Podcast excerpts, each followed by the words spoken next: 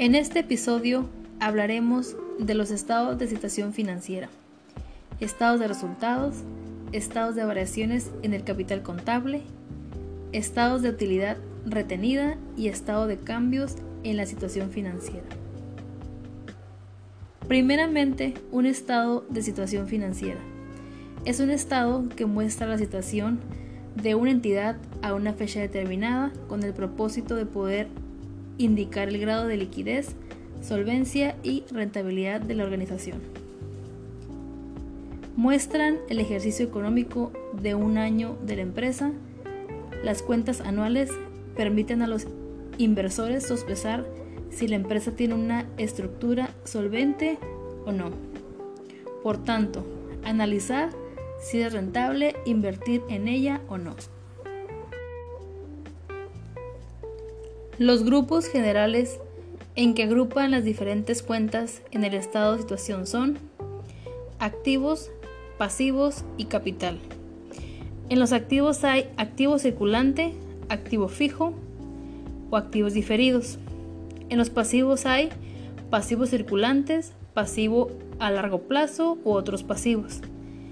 En el capital hay capital o, patrimonio, que son utilidades retenidas, reservas, patrimoniales u otros. Por otro lado, los estados de resultados, también llamado cuenta de resultados o cuenta de pérdidas y ganancias. Recoge los ingresos y gastos que ha tenido una empresa durante un periodo de tiempo. Es uno de los cinco estados financieros de la contabilidad junto con el balance de la situación el estado de los flujos de caja, el estado de cambios del patrimonio y la memoria. Nos indica cómo los ingresos se transforman en beneficios según le vemos restando los gastos. Nos ayuda a tener una visión rápida de cuáles han sido los gastos más importantes para la empresa. De esta manera podemos ver dónde será más fácil recortar para ahorrar costes innecesarios. En este sentido, la cuenta de resultados refleja de manera agregada todos los registros de ingresos, gastos, pérdidas y ganancias que se han ido produciendo como consecuencia de las operaciones y ejercicios de la actividad económica, lo que permite en cualquier momento el cálculo del, beneficio bruto o pérdida de la sociedad. Los ingresos y ganancias nacen y se incrementan por el haber mientras que reducen por el debe, justo al revés que los gastos y pérdidas que al ser cuentas deudoras se incrementan por el debe y reducen por el haber. Otro tema importante es el estado de variaciones en el capital contable. Es un estado financiero básico que muestra las alteraciones sufridas en el patrimonio de los socios, es decir, en las diferentes clasificaciones del capital contable durante un lapso o periodo determinado. A este estado también se le llama estado de cambio en el capital. La importancia de ese estado estriba en el interés del accionista, socio o propietario de una empresa.